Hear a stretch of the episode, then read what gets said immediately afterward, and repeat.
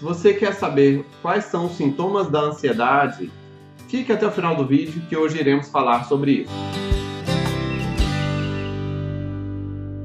Olá, meu nome é Dr. William Rezende do Carmo, sou médico neurologista, trabalho na clínica Regenerate e no meu canal do YouTube falo sobre dor, Parkinson, sono, emoções e memórias e vários outros temas neurológicos. Se quiser receber mais vídeos, se inscreva no nosso canal, clique no sininho para receber as notificações. Hoje iremos falar sobre ansiedade. Como reconhecer a ansiedade e quais são os sintomas de ansiedade. Ansiedade é uma das doenças mais comuns da humanidade. E ansiedade não é apenas uma característica, é uma doença. E reconhecê-la apropriadamente é extremamente importante. Brasil é o país mais ansioso do mundo, segundo a ONU. Cerca de 30 a 33% da população brasileira é ansiosa. E se a gente exclui ah, os extremos de faixa etária, como os recém-nascidos até os adolescentes, e a extremidade de idosos, a ansiedade dentre a população adulta produtiva chega a passar dos 30%, pode chegar até perto de 50%. Ou seja, é muita gente ansiosa. E por que disso?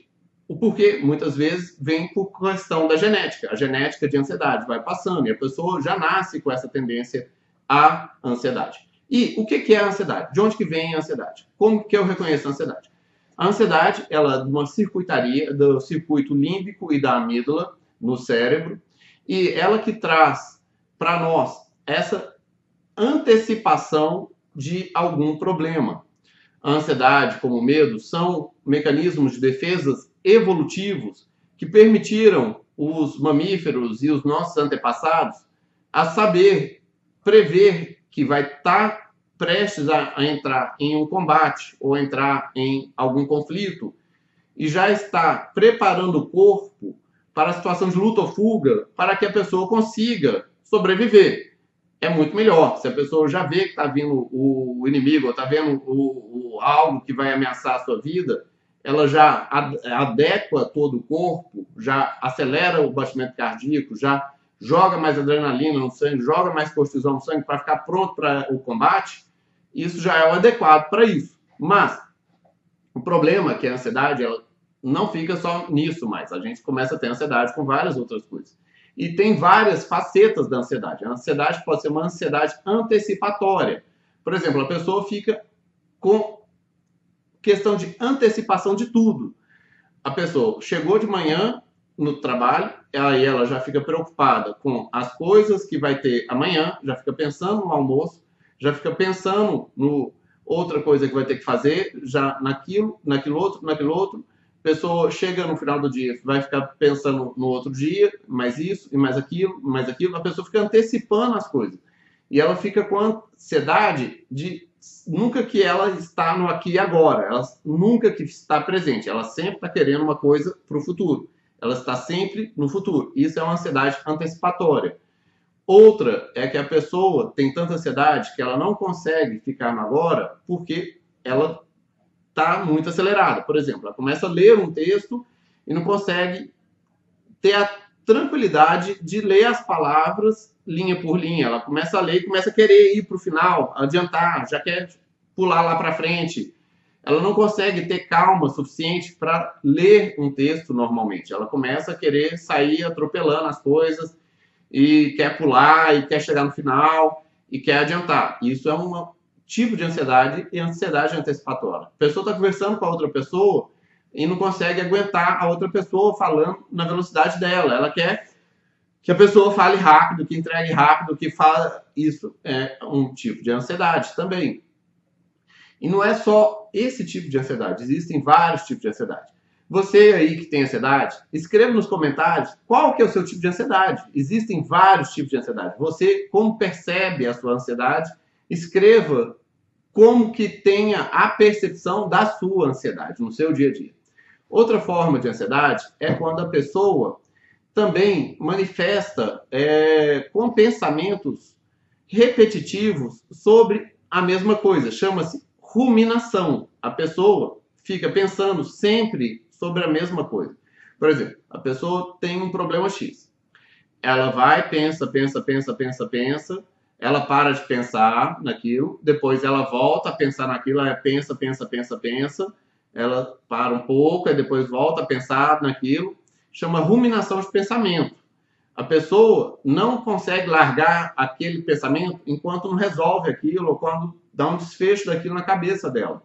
Ruminante é porque, igual do boi, o boi come o capim, engole, depois de um tempo que ele volta ele para a boca, mastiga, mastiga, engole, aí volta, mastiga, mastiga, e depois que ele engole, manda para digerir, tá? Isso é ruminante. O ruminante ele faz isso com o capim. A gente faz isso com pensamentos.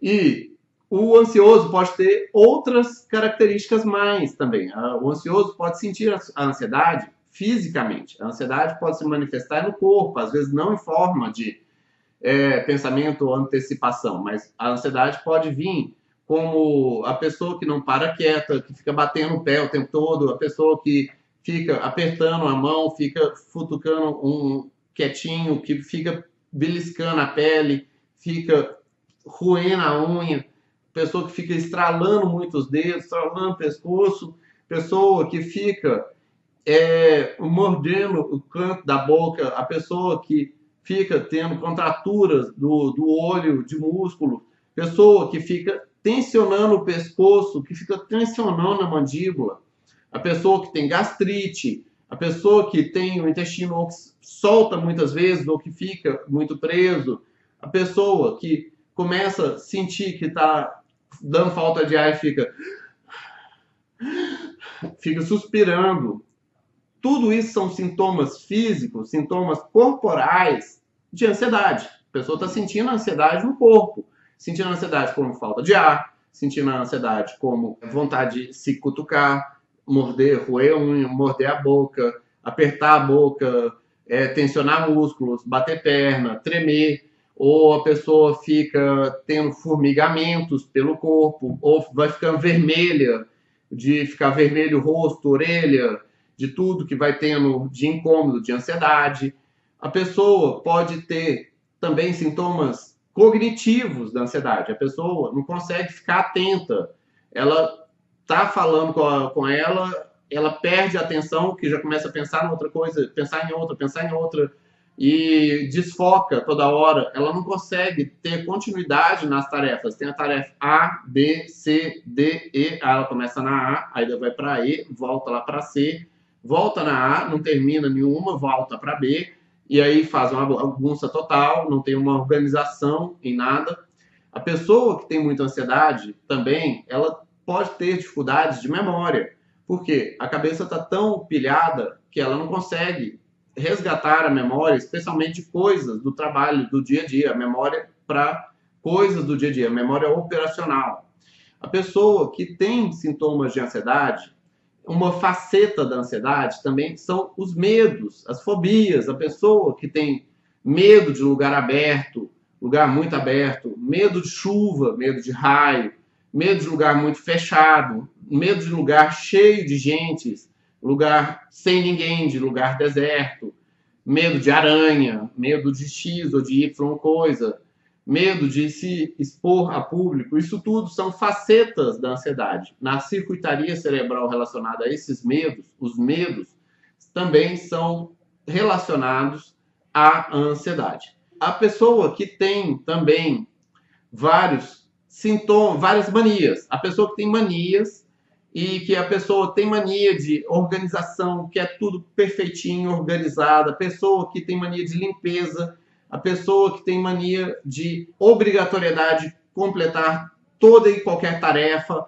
a obrigatoriedade de deixar tudo perfeito, tudo plenamente feito, que a pessoa não consegue é, deixar de terminar de fazer alguma coisa. Esses perfeccionismos essas obsessões que levam a pessoa a ter compulsões, isso também é ansiedade, é o transtorno obsessivo compulsivo. Isso é uma faceta também da ansiedade. E também isso tudo é da circuitaria límbica e amígdala que estão afetadas no organismo. A pessoa que sofreu algum trauma muito grande e tem estresse pós-traumático, isso também é outra faceta da ansiedade. Como se a pessoa, por exemplo, foi assaltada num ponto de ônibus e toda vez que ela vai para aquele ponto de ônibus, agora a pessoa fica com medo, tem taquicardia, fica suando, transpirando. Ela também tem uma faceta de ansiedade. E você aí que tem ansiedade e tem várias ansiedades no seu dia a dia, escreva nos comentários quais são as suas ansiedades e como você faz para lidar com elas. E se você gostou do nosso vídeo, clique nos links ao lado que nós vamos falar mais sobre ansiedade, sobre pânico, sobre memória e vários outros temas. E se inscreva no nosso canal, deixe os seus comentários e nos siga que teremos sempre mais novidades. Abraço a todos. Até!